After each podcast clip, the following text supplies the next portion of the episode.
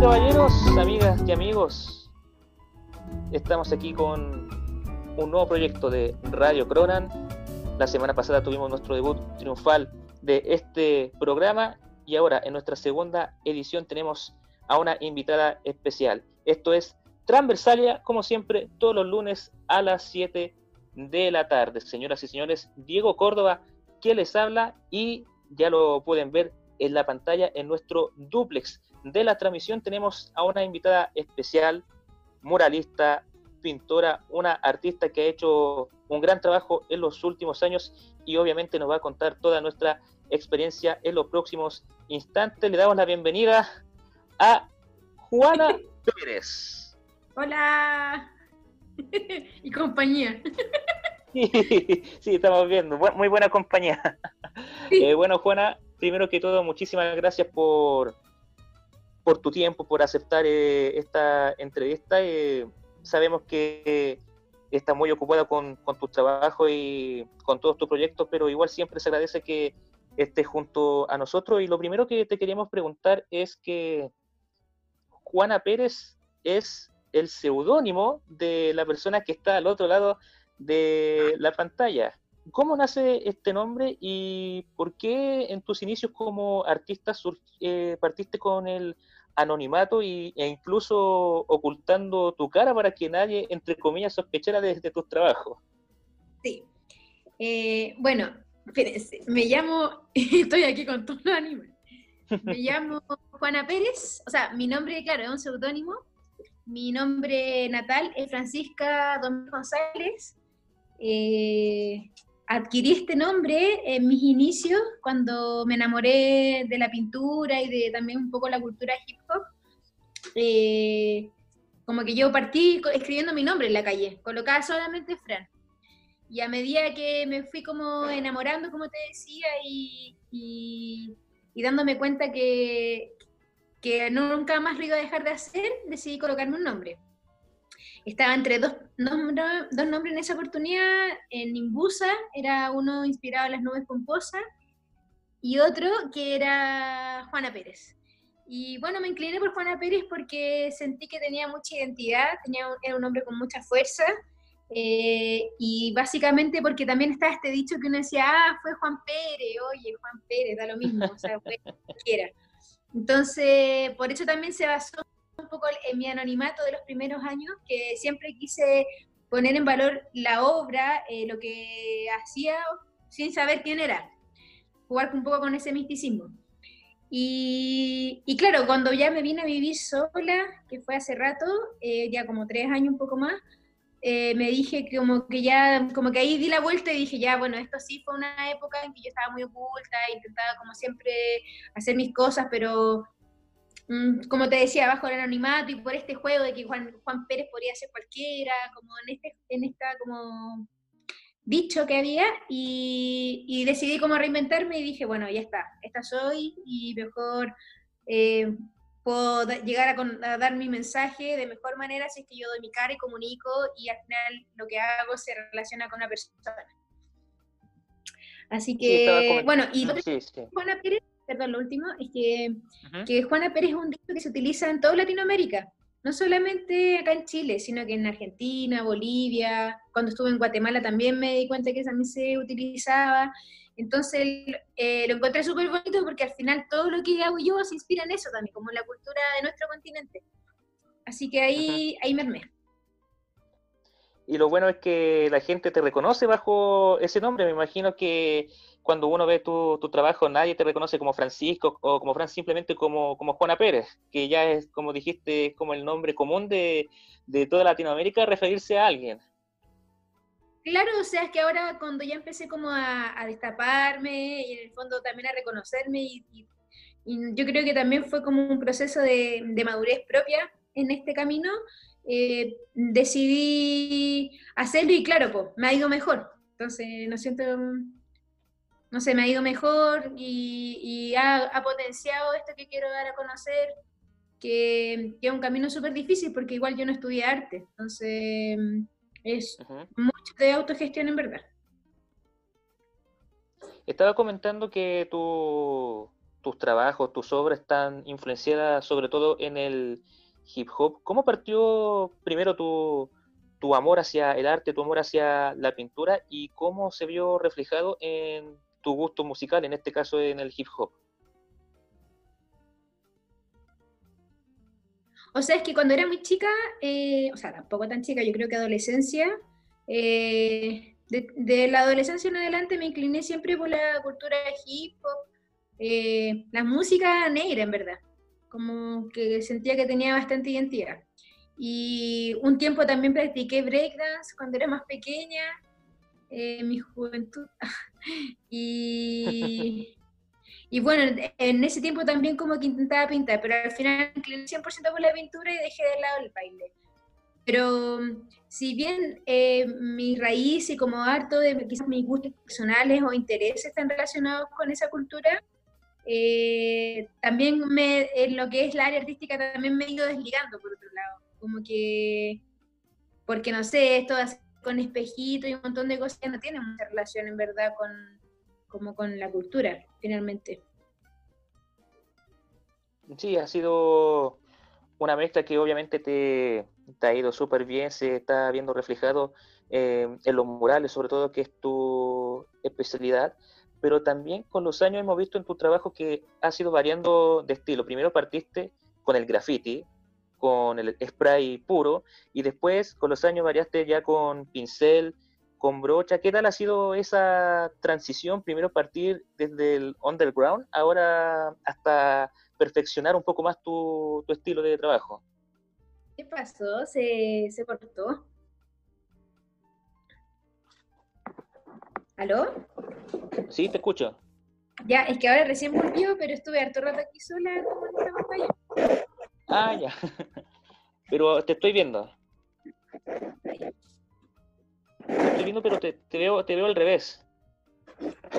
Sí, pues, ¿ahí? ¿Ahí mejor? Ahí sí. Espérate, deja. Voy a ponerle una cosita aquí para. Tendremos que hacer todo, ¿no? No, no, no. Después se, se edita, tranquila. Qué difícil no no tengo como un, busqué mi atril y me demoré por lo mismo, no lo encontré.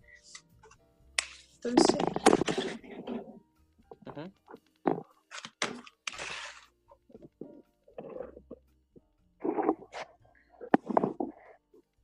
Ya. Ya, ahora sí. Bueno, sí. Bueno, eh, como te estaba comentando que el hip hop se vio muy influenciado en tu trabajo, pero partiste primero haciendo graffiti con spray puro, con, latas y después empezaste a perfeccionar tu trabajo con, con pincel y con... Al revés. Y con brocha. Ah, al revés. Perfecto. ¿Cómo, ha sido, ese, cómo es, ha sido esa, esa transición en, en, tus técnicas de, de trabajo? Mira, cuando lo que te comentaba, cuando yo eh, partí, eh, con brocha, pincel, rodillo, y, ahí colocaba Fran, que es mi nombre. Eh, después empecé a aprender otras técnicas, le fui incorporando mosaico con espejos, bueno, también fue como todo en la misma época, y empecé a incorporar mosaicos de espejos, y en ese momento ya como que me definí y dije, no, me voy a poner un nombre, porque, bueno, eh, porque en el fondo ya como que me había enamorado de lo que ella estaba haciendo, entonces dije que nunca más iba a dejar de. Entonces en ese momento dije, ya me voy a colocar Juana Pérez. Lo decidí y estuve harto tiempo con pincel y brocha, o sea, en ese tiempo trabajé como en, una, en unos bares del centro, entonces realicé exposiciones de cuadros y estaban todo inspirado con muchos detalles, full pincel, acrílico. Y a medida que fueron pasando los años me fui atreviendo con el aerosol, que debe haber sido como en el 2010. En el 2010 recién empecé a incorporar el aerosol. Eh, y después de esa, cuando empecé después a incorporar el aerosol, empecé como a practicar, a practicar, porque claro, el aerosol te da otra, otro manejo de, del sprite, otro manejo de, velocidades, colores, un montón de cosas. Y, y cuando ya me empecé a inclinar 100%, eh, fue como que fui abandonando los otros utensilios. Y ahora es como una mezcla, al menos lo que hago en cuadro intento que sea eh, pincel, brocha, espejo, y lo que hago en la calle eh, muchas veces prefiero solo spray por la velocidad. Y que al final también con el tiempo me di cuenta que de tanto practicar y mm, que uno igual puede hacer detalles muy pequeños con spray, que el pincel a veces por la calle está bueno, pero por la velocidad y cómo, y cómo se mueve la ciudad es mejor eh, el spray. Y así em, sí, eh, los trabajos que, que he visto en, en, los murales, en distintas partes de, de la ciudad, sobre todo en, en, sectores ya más populares. ¿Cuál ha sido tu, tu, rol hacia la comunidad y si has tenido la posibilidad de, de ayudar a la gente con, con los trabajos que has hecho, eh, por ejemplo, en, en, el Museo a Cielo Abierto de, de San Miguel. Sí. Eh, yo eh, en mi formación soy educadora. Antes de, cuando yo empecé a pintar, estaba estudiando para ser educadora con certificado académico en arte. Me gusta, a mí siempre me ha interesado complementar la educación con el arte, como que son mis grandes áreas. Y cuando cuando ya me definí, o sea, cuando ya egresé y me decidí por el camino de la pintura, que al final es como el camino que más he hecho, más que en el lado profesional, por así decirlo, empecé a vincular la educación como haciendo estas intervenciones en lugares de, sectores vulnerables. Eh, siento que la pintura es una herramienta importante para cambiar la sociedad y más si uno brinda también esa herramienta eh, con, con personas que pueden embellecer su propio territorio. Entonces, claro, hay cosas mías que sean el Museo Cielo Abierto y también hay otras cosas que, he hecho en otros lugares con otras comunidades porque creo que, que, si, uno como si uno le entrega las herramientas a las personas para que tengan una mejor calidad de vida, la pintura puede ser un súper buen medio, como para que tengan un, vivir en un entorno mejor y que se sientan, que se sientan al final con, con pertenencia y con identidad del lugar donde viven. Encuentro que eso es súper importante, que las personas le tengan cariño al lugar donde viven. Sí, eso es sumamente importante y en comunas populosas, sobre todo en San Miguel, en Pudahuel, en, en, Puente Alto, en las comunas quizás las más populosas de Santiago, donde se ha visto reflejadas murales en, en distintos estilos, ya sea en pintura o en mosaico, que al final cuentan una historia, en especial la ciudad y cómo el mismo pueblo, cómo la misma comunidad ha escrito su población con, con el pasar de los años. Y que eso yo creo que es lo más bonito de los murales, sobre todo cuando se hacen en lugares así, que al final eh, eh, colaboran directamente en la calidad de vida de las personas. Y cuentan una historia, como decís tú, y, y claro, como que al final existe una transformación de los lugares. Entonces eso es magia, es bonito. Sí, me imagino que la gente lo agradece y sobre todo en lugares donde quizás no había nada, no había arte o quizás no había algún parque para que la gente se pudiera entretener. Es que claro, porque al final también son los olvidados muchas veces, por las personas que vivimos, yo también me incorporo porque yo vivo acá al lado de la legua, eh, eh, somos los, muchas veces los invisibles, somos las personas que no están en las prioridades, eh, bueno, con el estallido ya se dieron cuenta de un montón de cosas que están, que dicen que somos un país en desarrollo, pero no es así, o que somos los jaguares de Latinoamérica. Y son mentiras, uno ve las plazas que ellos implementan en otros lugares y las que implementan acá son, no son plazas, son, no son plazas. Entonces, como que desde eso, desde la salud, desde un montón de injusticias que ocurren que, que que al final siento que la pintura es un medio para conectar con las personas, que es un medio para embellecer los lugares, que es un medio para, para, potenciar el buen vivir. Y, al menos, por ejemplo, no sé, los pueblos originarios tenían eso súper incorporado, el buen vivir. Era algo que, que, que lo tenían, era parte de su cultura y es, es, una de las cosas que a mí más me enamora de los pueblos originarios, como practicar el buen vivir que, el, el, día a día, en tu entorno, como, y tampoco siento que sean grandes inversiones, son pequeños cambios que marcan la diferencia. Sí, ya hablaste del estallido social, que ya vamos a conversar en un ratito más, pero también la importancia de los pueblos indígenas, que también ha sido otra de tus influencias. Te quería preguntar, eh, ¿cómo ha influido de forma positiva la cultura de nuestros pueblos originarios y cuáles han sido tus maestros, tanto nacionales como extranjeros, latinoamericanos, si es posible, que al final eh, alimentaron tu, tu carrera como artista?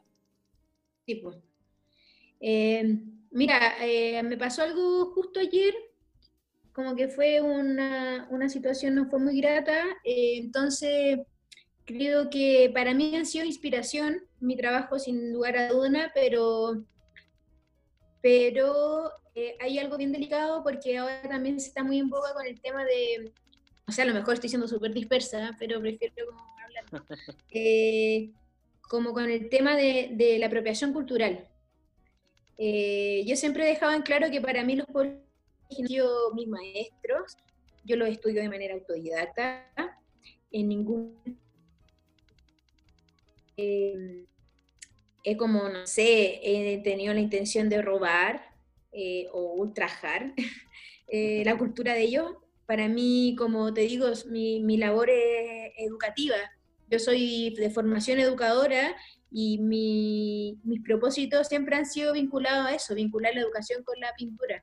En este caso, yo lo que más he hecho es recopilar la información que a través de viajes o a través de los libros em, eh, he ido adquiriendo y me interesa mucho que otras personas también la sepan, que sea parte de nuestra cultura, porque creo que a nivel nacional o territorial estamos en un déficit en lo que corresponde a educación de los pueblos originarios a, las nuevas generaciones no saben mucho de, de, por qué las texturas o por qué ciertos colores, por qué ciertos patrones, no, no se sabe.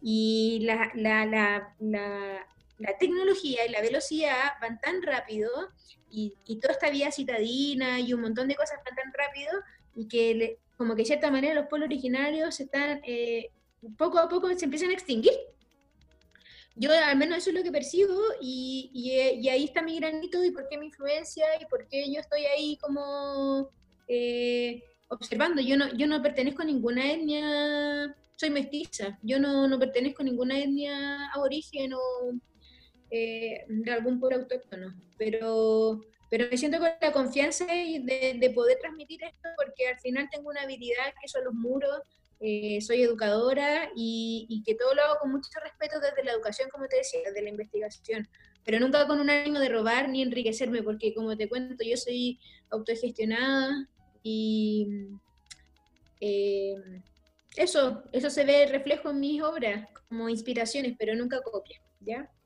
Sí, eh, tomando este caso de, de que están los pueblos originarios en periodo de extinción en, en todas sus dimensiones, en la artística, en la cultural, en el idioma y también en, en personas, porque lamentablemente también van quedando pocas personas que sobreviven eh, bajo estas culturas, bajo tu rol de tu rol pedagógico, ¿qué está fallando en, en nuestro sistema educacional para que la gente no, no sepa de los pueblos originarios o ya de plano no quiere saber de, de esos pueblos? No, es que yo creo que ha sido como eh, la colonización que nos llegó, que ya llevamos mucho tiempo en un sistema colonial, eh, nos hizo como ese primer choque de la colonización, nos hizo ya como eh, que cambiara todo. si tú te fijas, nuestra sociedad antes de que nos colonizaran era una sociedad matriarcal, eran las mujeres las que llevábamos, o sea, no por llevarlas de quién la lleva, no, no, con, no con esa mirada de, Mm, como de quién colonizó, ¿cachai? Esa es una, es una mirada que se nos impuso. Pero antes nuestras tribus, nuestras sociedades y de cómo nosotros nos desenvolvíamos antiguamente, era la mujer que se entendían entre mujeres y buscaban la, la medicina y los conocimientos entre mujeres. Vino el colonialismo y nos impuso una forma nueva donde las mujeres pasaron a ser sometidas y donde también yo creo que la educación, todo lo que en lo que respecta a los pueblos originarios, también fue como olvidada fue sometida también en esta colonización. Entonces, el sistema educacional también se rige en torno a eso, como un sistema educacional que, que, que viene en resultado de la colonización. Entonces, yo creo que desde ahí para adelante nunca se le ha dado como la importancia que realmente tienen. Y, y, claro está que a lo mejor en el colegio te lo pueden pasar así, pero no desde la profundidad, porque nosotros venimos de un territorio que es súper eh, rico culturalmente, tiene, posee mucha riqueza cultural. Y, y, bueno, y eso por un lado, y también, pues, primero el colonialismo, y después ya el capitalismo es como la guinda de la torta, que al final tú te vas dando cuenta que, que todo se mueve mucho en relación a las cosas materiales, y que gran parte, como que al final gran parte de la, de la como inversiones y de las decisiones de este país funcionan más relacionadas a las finanzas que a la, que a la cultura y la educación. Porque si no, sería diferente, sería diferente. Entonces, cuando yo, no sé, al menos analizo y veo todo eso, como que digo, pucha, mi lucha es esa, como intentar eh, hacer raíz también, ¿cachai? Como nosotros venimos de, tenemos raíces, tenemos orígenes y no nos olvidemos de ellos. ¿Cachai? No sé si la mm. educación es no, es un vacío y si yo tengo el medio, no sé, como que lo voy a hacer, ¿cachai? Por ahí está un poco la lucha. Mm. Sí, me imagino que también es la lucha de muchísimas personas, de, de, varios artistas, de personas que tampoco están ligadas al arte, pero que tienen su propia forma de, de luchar para hacer que esta cultura sobreviva y refleje que es parte de la historia de Chile, a pesar de que muchas personas no le guste y, y también bajo un sistema que también está tratando de borrar con un plomazo todo lo, lo que han dejado en, en nuestras tierras.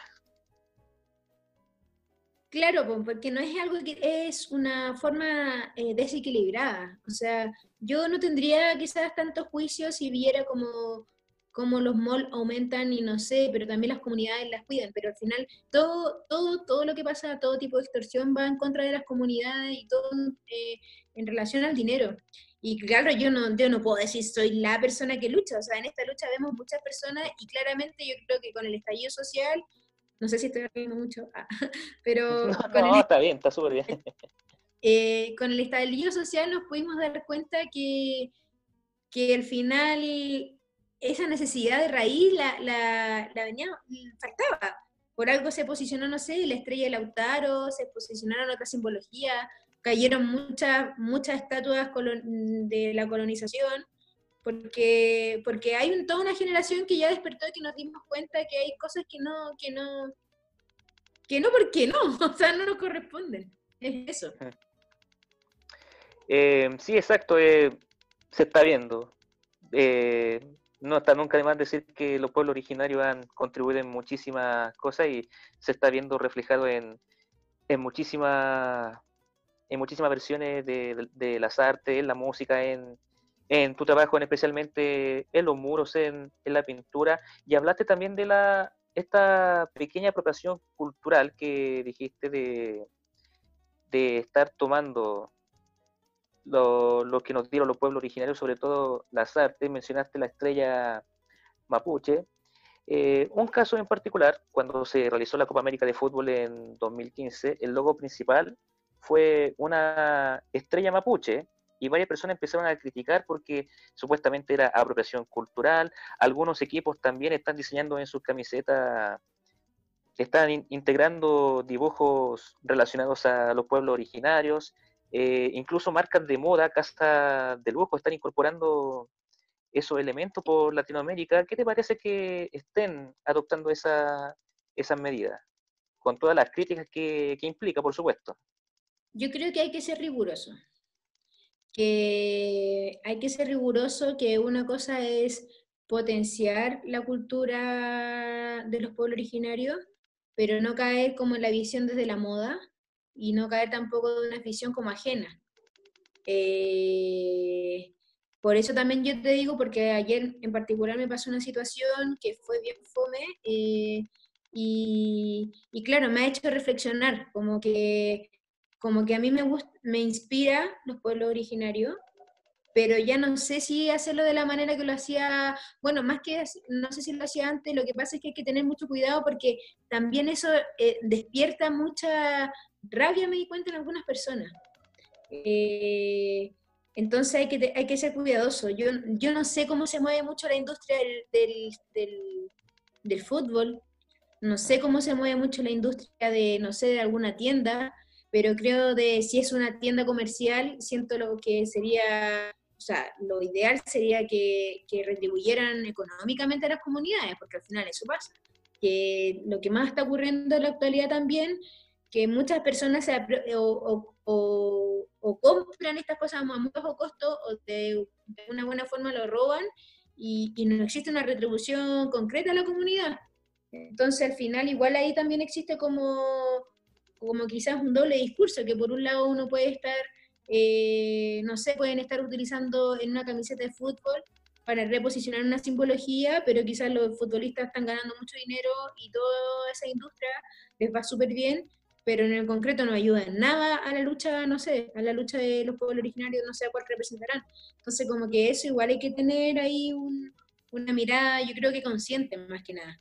Eh, a mí, al menos lo particular que me pasó, yo yo jamás voy a copiar una simbología tal cual.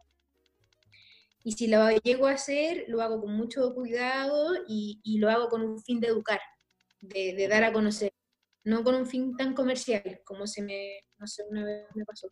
Pero, ¿por qué? Porque esto es lo mismo que una cita cuando uno cita un libro, o, si, o no sé, en alguna, alguna canción.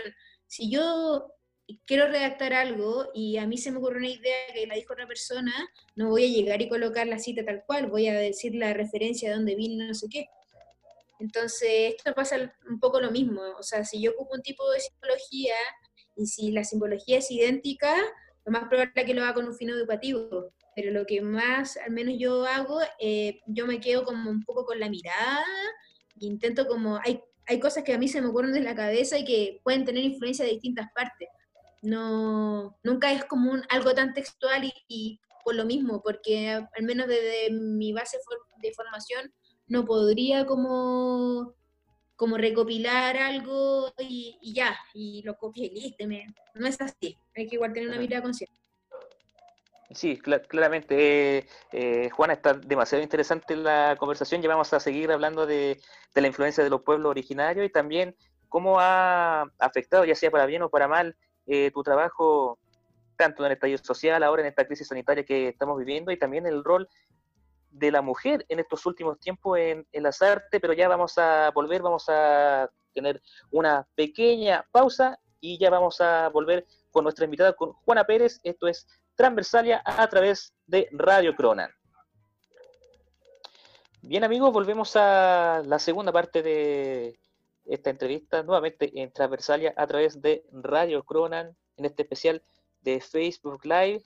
Y aquí la vemos nuevamente a Juana Pérez, destacada muralista y pintora. Estábamos hablando de esta apropiación cultural que puede ser criticada o puede ser incluso alabada por muchísimos sectores. Me estabas hablando que si no hay una retribución económica hacia los pueblos originarios que se han nombrado eh, no es apropiación cultural, vendría mm. siendo en este caso un robo o algo disfrazado más bien de capitalismo.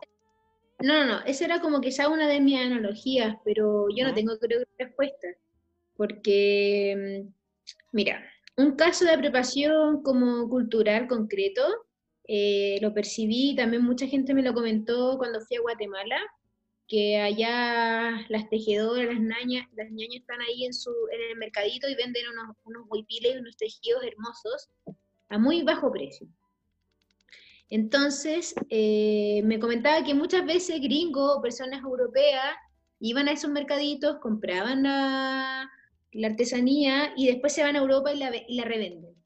Y, y, claro, o sea, al final las, personas no, logran dimensionar el valor de su, de su arte, entonces lo venden muy barato, ellos compran, compran mucho y no sé, lo venden en Europa y uno ve después un europeo como con la vestimenta de indígena.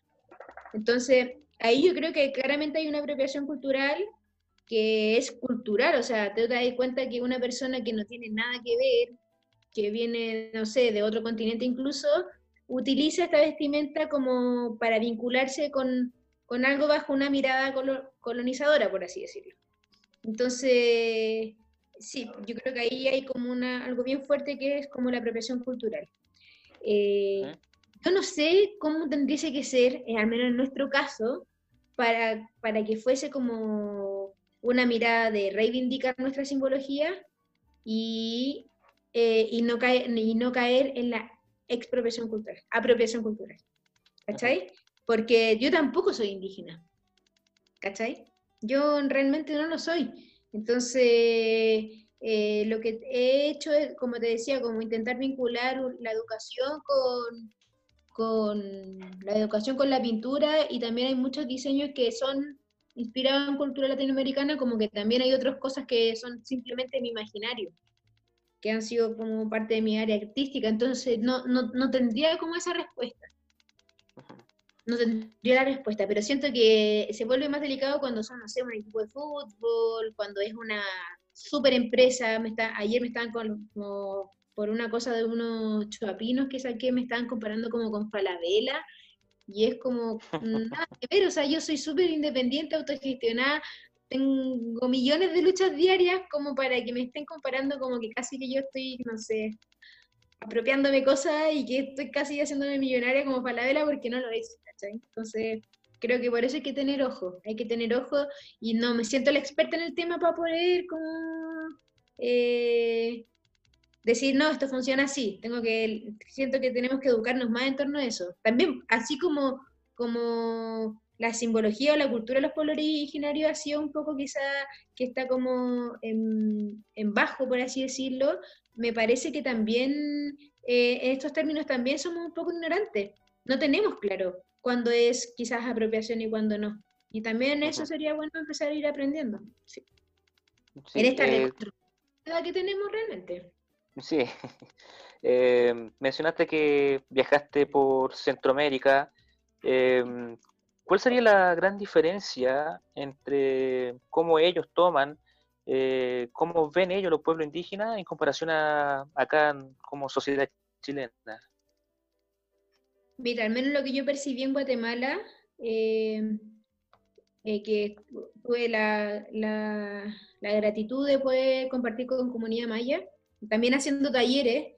Eh, allá la gran, eh, yo creo que debe ser un 40% de la población que es indígena, de la totalidad de su población, a diferencia de nosotros. Eh, o sea, nuestra población es menor, nos tendría, no sé, yo creo que debe ser el 10%, el 5%, no lo sé. aproximadamente el 4%, según los últimos datos. Ya, 4 o 5%.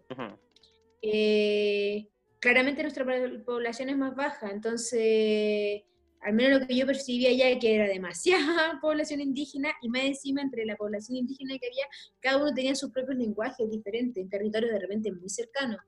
Entonces, yo creo que allá está más viva aún la cultura indígena.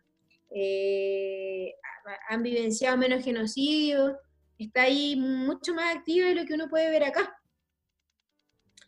Eso es como lo único que puedo decir al respecto, que son, que son más, más sólidas, más consolidadas, pero también que no sé qué tanto resguardo le dé el gobierno. Al menos ahora con el COVID, yo hablé con algunos amigos de allá y me contaban que al final están también todos muy vulnerables porque al final en las comunidades indígenas tampoco está llegando mucha información, no tienen tampoco internet ni tantas cosas, entonces corren mucho riesgo también con esta pandemia. Mm, sí, me imagino que, bueno, también acá la población indígena tampoco se ha conocido mucha información de, cómo están sobrellevando esta situación y bueno, esperamos que sea de, la mejor manera, no solamente en Chile, sino que también en el resto de los pueblos indígenas de, nuestro continente. Vamos a pasar ya a un tema que a varios, más bien a todo el país ha afectado, ya sea para bien o para mal. El 18 de octubre. el estallido social. Ah, vaya. sí, no, eh, cuéntame.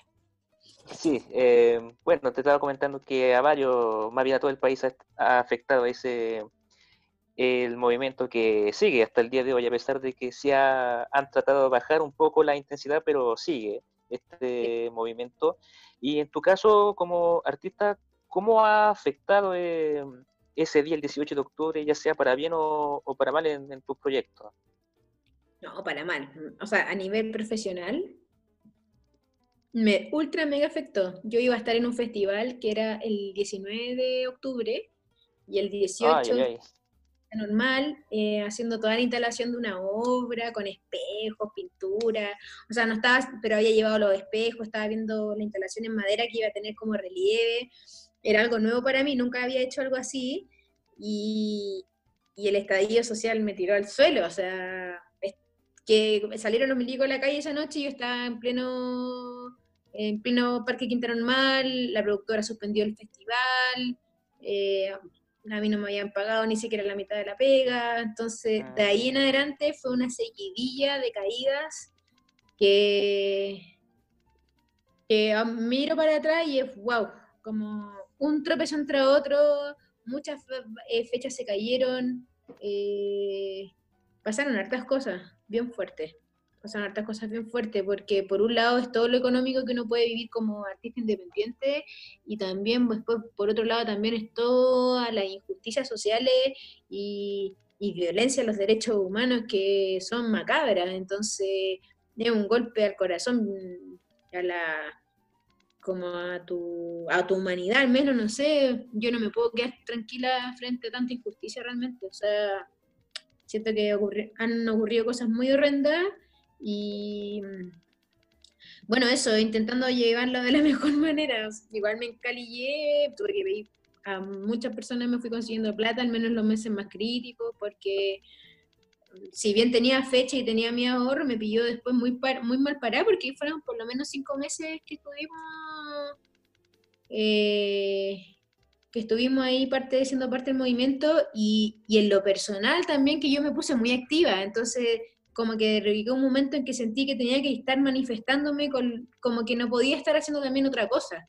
Entonces claramente me puse a, a, pintar mucho y también ahí había un gasto del material, el tiempo, o sea, como que también el ser revolucionario y estar como siendo parte de este movimiento implica un gasto de energía, eh, son hartas cosas que uno pone en juego tu misma, tu misma vida, yo creo, porque es riesgoso también estar ahí en la calle dando la pelea, pero, pero al final que uno, uno observa que son estamos muy mierda, ¿no? Unas cosas pasan unas cosas muy, muy injustas, o sea, como que es como de verdad, como, puta, en verdad prefiero estar ahí haciendo eso, como me siento tranquila haciéndolo. Sí, ya tomando lo netamente positivo de, de todo esto que me ha estado contando, que es cierto, han habido atrocidades, violaciones hacia los derechos humanos, mutilados, incluso muertos, lamentablemente, ya viendo el lado positivo, ha estado demasiado activa, como tú lo comentaste, eh, marchando, eh, aportando con tu granito de arena en el arte, también juntándote con personas que van a marchar y también haciendo tu arte, como por ejemplo eh, escudos, que se ha visto en redes sociales. Eh, también pintando muros en, los alrededores del centro de Santiago. Eh, ¿Qué se puede rescatar de, esa experiencia del, del ¿Qué se puede rescatar ya viendo el vaso medio lleno de, este estadio social? Claro, claro, yo te decía, en, o sea, si es por términos de fechas, pegas, trabajo, un hoyo pero también se vio todo un lado humano eh, de como finalmente el pueblo chileno que no nos habíamos visto así tan compañeros como nunca antes. Entonces, en lo personal me, también me redescubrí, como que me di cuenta que al final eh, le tomé más sentido también a mi trabajo, como que ya, como el estar ahí pintando en la calle no era solo por mí, no, ya no era solamente por mi visión de mundo o por embellecer un espacio que eh, nutría a otro, como que yo vengo haciendo cosas comunitarias hace mucho tiempo, pero el estallido social fue como, como sí, está bien que tú hagas esto, y esto es lo que necesita la gente, y ojalá que mucho más lo hagan, y que las personas se reúnan, y que nos organicemos, y que nos conozcamos más, y que no perdamos el saludo entre nosotros mismos, y que tengamos esa como necesidad del otro. Eh, como que siento que el estallido contribuyó demasiado en eso, como en, darnos cuenta de lo poderoso que podemos hacer juntos, eh, como por una misma causa, si en verdad lo que sucedió acá en Chile y que ahora estamos, bueno, lo que está sucediendo, porque ahora está como maquillado por esto del COVID, pero yo, yo siento la energía de, de, seguir manifestando y de seguir eh, reclamando nuestros derechos, porque es muy injusto lo que estamos viviendo. Y lo más lindo fue como coincidir también con personas que se me afiataron lazos, eh, mm, formé nuevas amistades muy bonitas gracias al estallido. Eh, con una amiga empezamos a pintar estos muros como formas de telar en el centro de Santiago con la Dani Johnson y fue hermoso, porque si bien estábamos viviendo como toda una regulación bien crítica de los derechos humanos, por otro lado estábamos todos los días intentando generar nuevos lienzos de expresión y, y, contribuir en el fondo a través de, de una manera, como yo lo digo, a ver, o como lo decimos en realidad, como a través de la, de la metafísica finalmente. Si tú te fijas en las palabras que yo intenté instaurar en el centro de Santiago y que pintamos y que definimos como, no sé, dignidad, buena empatía, siempre fueron bajo la mirada propositiva, bajo la mirada de, de generar un poco más de paz en todo este caos, que hay millones de rayados y millones de manifestaciones, como intentar generar un poco de paz, quizás visualmente algo armonía, incorporar la cultura, incorporar los textiles, eh, incorporar también a más personas, o sea, que esto se genere como que si bien puedo estar, eh, eh, yo como quizás un poco directora de arte, pero son muchas las personas que pueden participar. Entonces, eso es muy bonito, como reencontrarnos con el otro y darnos cuenta de que la vida se vuelve más linda cuando se comparte con un mismo fin. ¿Cachai? Como, como eso, y que al final también me di cuenta que el mensaje no, que les llegó a muchas personas, y como que al final, eh, bueno, yo siempre he creído que pintar en la calle es una, una, una manifestación política, y, y, ahora con, como que viví esa transformación y, lo sentí súper poderoso, como estar en la calle pintando, eh, como que al menos podría canalizar todo este descontento y esta angustia que me generaba ver de nuevamente gente desaparecida, de nuevamente violación.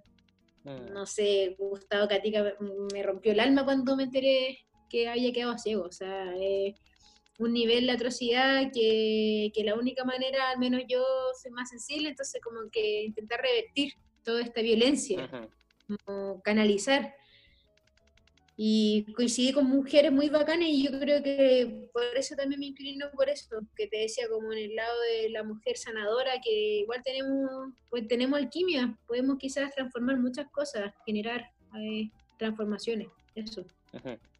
Y sí, que ha sido un movimiento bien transversal que han colaborado mujeres, niños, adultos mayores, personas de todas las edades también, parte de, de sin distinción social, sin distinción sexual de muchísimo ambiente y al final eso es lo que eh, le da positivismo al, movimiento que, que, me imagino no, no, va a parar y obviamente tú estás aportando con, con, tu trabajo que en lo particular es demasiado colorido, muchísimos colores, que es lo que representa también eh, la cultura latinoamericana, tus influencias, que ha sido lo más importante. Eh, hablaste del muro Nehuen, que está en, en la cercanía del Metro de Bellas Artes, muy colorido, con tipografía mapuche incluida en ese muro, pero que días después de, que fuera pintada y expuesta al público, sufrió un pequeño, como que intentaron borrar ese, ese muro con pintura blanca, y al día siguiente, si no me equivoco, el, las mismas personas tuvieron que reparar el, el muro. ¿Cómo fue esa experiencia y qué sentiste cuando al visitar el lugar estaba dañado ese, ese muro. Las personas no fueron las que lo repararon. Eh, fui yo con mi compañera, con la Dani, con la Dani ah, Johnson. Ah, perfecto. Esto, el muro de Neuquén fue bien interesante porque, bueno, uno era una, una propuesta súper arriesgada porque, bueno, todas las pinturas que uno puede ver alrededor del centro han sido subversivas. No hay ninguna que nos hayan dado permiso ni nada. Son todas ilegales. Eh, y bueno, eso es como un grafito, eso es lo que me gusta, que al final es transgresor, contracorriente, ilegal. Entonces, no, no, nosotras vimos esa muralla y fue como hagámoslo, hagámoslo aquí y así. Partimos una noche, eh, eh, pasaron cosas, o sea, me sacaron un parte, casi me llevan presa en una oportunidad, después ah. volvimos, lo volvimos a hacer, después que lo terminamos, al día siguiente no duró ni un día, o sea, nosotros lo terminamos una noche y ya al día siguiente la habían tirado pintura blanca. Entonces pensábamos, decíamos, ¿qué habrá sido? O sea, a mí casi me llevan detenida, habrán sido las mismas personas.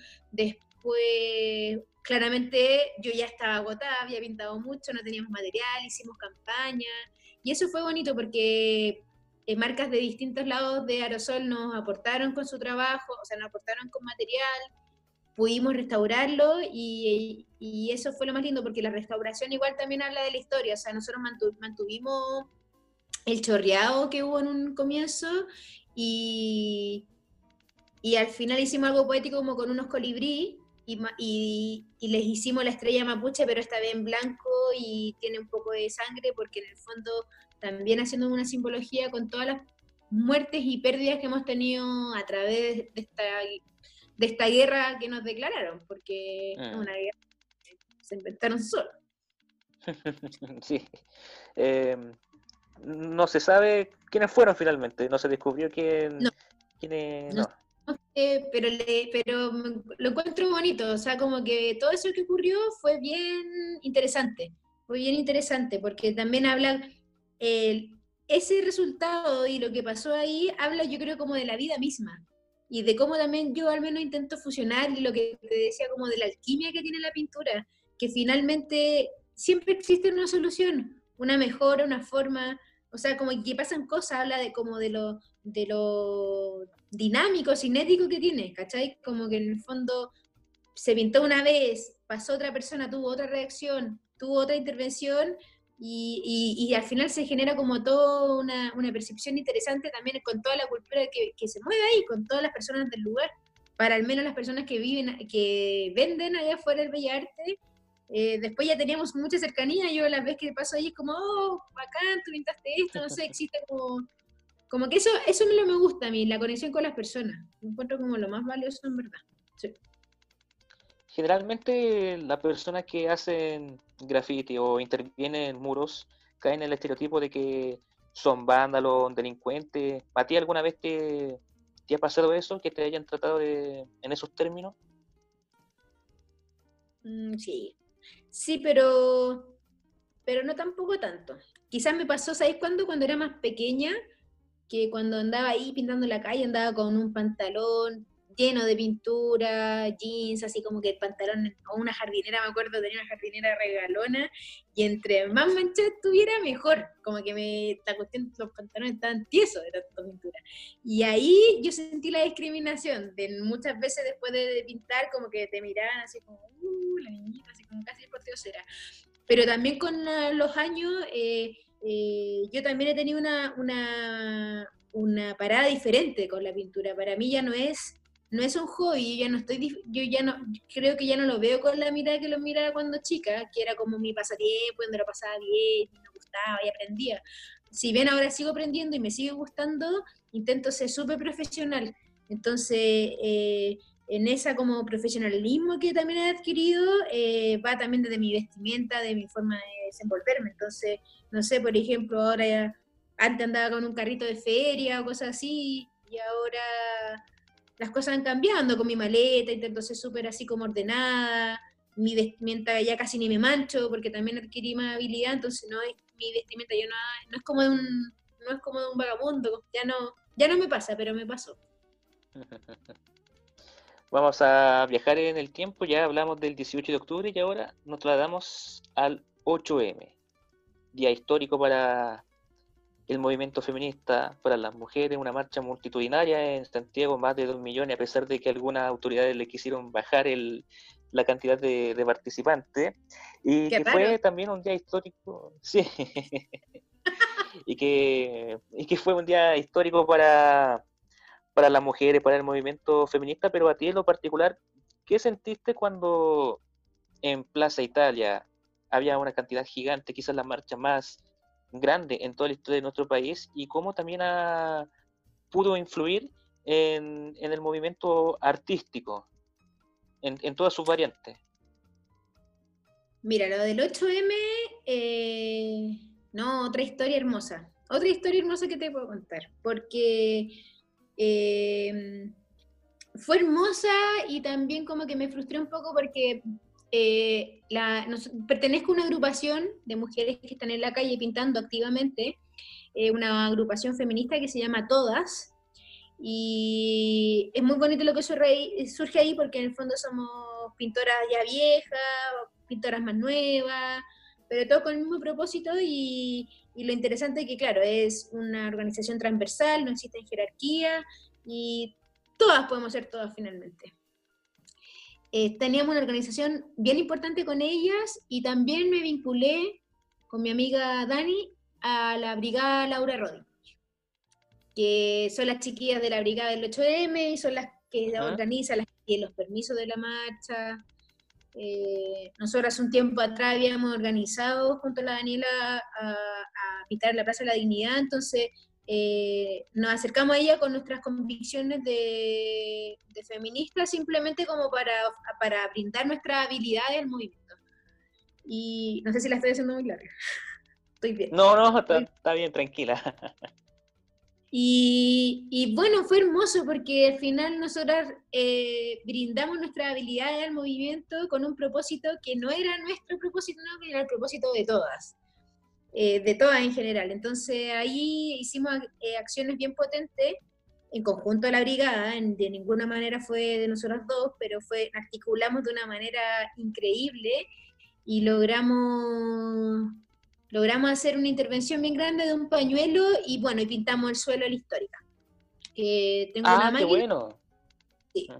Pintamos la histórica con las chiquillas de la brigada y siempre eh, salió en el marco de la brigada.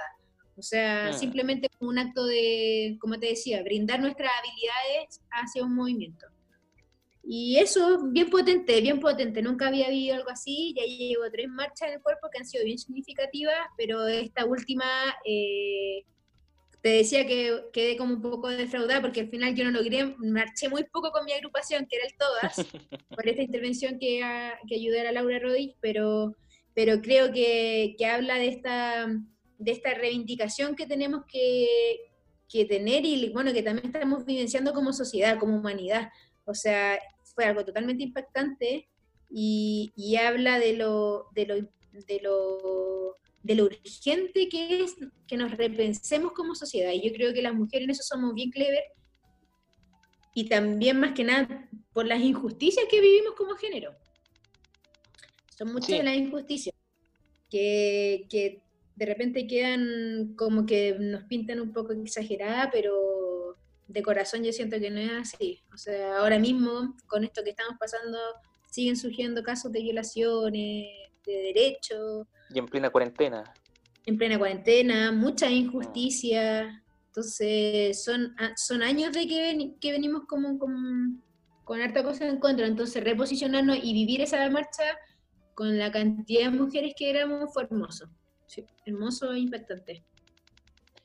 Esas frases históricas que dio la vuelta al mundo, que no sé, en medios de comunicación chilenos no se vio muchísimo, pero si tú ves medios latinoamericanos, estadounidenses, incluso europeos, lo resaltaron no en páginas interiores, en las portadas. Y salió en el, en el primer mundo, en primerísimo primer plano. ¿Qué sintieron cuando, si es que vieron después, al día siguiente, las noticias internacionales, que ustedes, en particularmente tú y la agrupación, fueron parte de, de la histórica, literalmente fueron históricas? Yo en verdad estaba reventada, ni te imaginas cansada. sí, yo estaba como un nivel estropajo. De corazón estaba a nivel así, estropajo en el suelo tirado como casi al borde del lumbago severo. eso, fueron mis sentimientos físicos. Pero lo que pasa es que lo que nosotros hicimos fue tan desde, desde, como te decía, de brindar nuestras habilidades a la agrupación. De hecho, yo subí un post a la semana después de esto, no lo subí al tiro, podría haberlo, porque como que sentí que en verdad fue un regalo, y un regalo de nuestras creencias y un regalo de nuestro tiempo y nuestra energía a este movimiento, porque creemos, que, porque creemos vilmente en el, feminismo. Entonces, fue como, no sé, una acción de devoto, ¿cachai?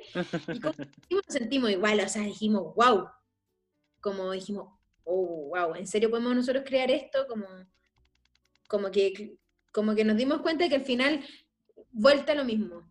Si nos entrelazamos de manera positiva en un mismo propósito como ser humano y, y considerando ese propósito como el único fin, podemos lograr situaciones hermosas hermosa. Eh, no sé, alguien me mandó una foto que hasta Fergie de, no sé, la calle también había subido la imagen, entonces quedamos como, ¿qué? Bueno, nosotros de Chile, acá a Santiago, en una revuelta, que estamos totalmente en otra, llegó hasta allá, entonces dijimos, bien, se logró, generamos el impacto. El mundo entero se enteró que en Chile están pasando cosas y que las mujeres estamos organizadas y que estamos queriendo ser visibilizadas, que era lo que hablamos con las chiquillas de la brigada no, las chiquillas de la brigada estaban así ya a un nivel que no podían más de, lo contentas con la experiencia. ¿Y esa frase fue, fue espontánea o ya lo tenían preparado con cómo lo iban a abarcar? Yo de, corazón quería que fueran todas, porque estaba con la agrupación toda y siempre me ha gustado esa palabra, siento que es muy inclusiva y refleja el movimiento en general, pero las chiquillas igual tenían ahí, las de la brigada, nos, nos, nos, el hincapié de, las disidentes, de, que en el fondo, si no era todas, tenía que ser todas, y ahí como que al final estuvimos dando una vuelta, ellas querían una frase más larga, hasta que logramos llegar a la histórica, pero fue consensuado, fue consensuado y claro que lo hablamos antes, sí. Y bueno, porque también la pintura que utilizamos fue otra forma porque la pintura es reflectante, la pintura, por eso ha durado tanto en el tiempo. Es pintura, es reflectante y, no, lo más bonito que después Galería Cima se sumó e iluminó el histórica, entonces se veía color violeta, no sé, y eso también fue como orgánico, eso es lo que nos gusta, que al final eh, esto va sucediendo así, como la naturaleza, de manera genuina, natural, es impuesto. Eso es bacán. Sí, al, final cada uno aportó con lo suyo en, esa frase y, en ese día histórico, sin duda. Claro, si te fijáis, cada uno aportó con lo suyo, pero imagínate hasta dónde llegó, o sea, habla de un impacto que también eso es natural, que las personas lo hayan visto de esta manera, es como, wow, bacán. Sí. Eh, oye, Juana, eh, de verdad agradecerte por, por tu tiempo, agradecerte por este espacio, se nos fue volando este espacio, de verdad muy interesante la, conversación y ya para ir finalizando, eh, no sé si quieres dejar algún saludo también, eh, cómo va tus proyectos y también un mensaje a la gente para que se motive para inspirar a las personas que van camino hacia, hacia el arte y hacia el dibujo en especial en el muralismo. Eh, hay una frase que siempre ocupo y yo creo que al final somos metafísica, nuestros pensamientos, somos el resultado de nuestros pensamientos, de nuestras creencias, y creer es crear, o sea, si tú te mentalizas con algo, si tú realmente quieres llegar a algún lugar, o más que llegar a un lugar como quieres vivir de algo que te parece un sueño, eh, va en ti, o sea, tener la confianza en uno mismo, creer y que la vida sola te va a ir como demostrando que las cosas sí se pueden llegar hacer. Este tiempo de cuarentena es súper importante para que estemos desde la introspección, que nos conectemos más con nuestro ser más profundo. Y, siento que es un, buen momento para poder descubrirse, como para, para redireccionar tu vida, para ver qué, qué cosas sí querías haciendo, qué cosas no, ya no van contigo. Estamos viviendo muchos cambios sociales y muy rápido y al final lo, lo, que yo más aconsejo es eso, como conectarte con tu ser interior para, porque en la medida que estás más conectado contigo mismo te, te genera menos ansiedad todo esto que está ocurriendo a nivel exterior. Eso, que voy a, voy a estar, voy a hacer un concurso, me definí, voy a hacer un concurso porque quiero regalar un cuadro, entonces para que estén atentos a mis redes, Juana Pérez 1987. Es un Instagram.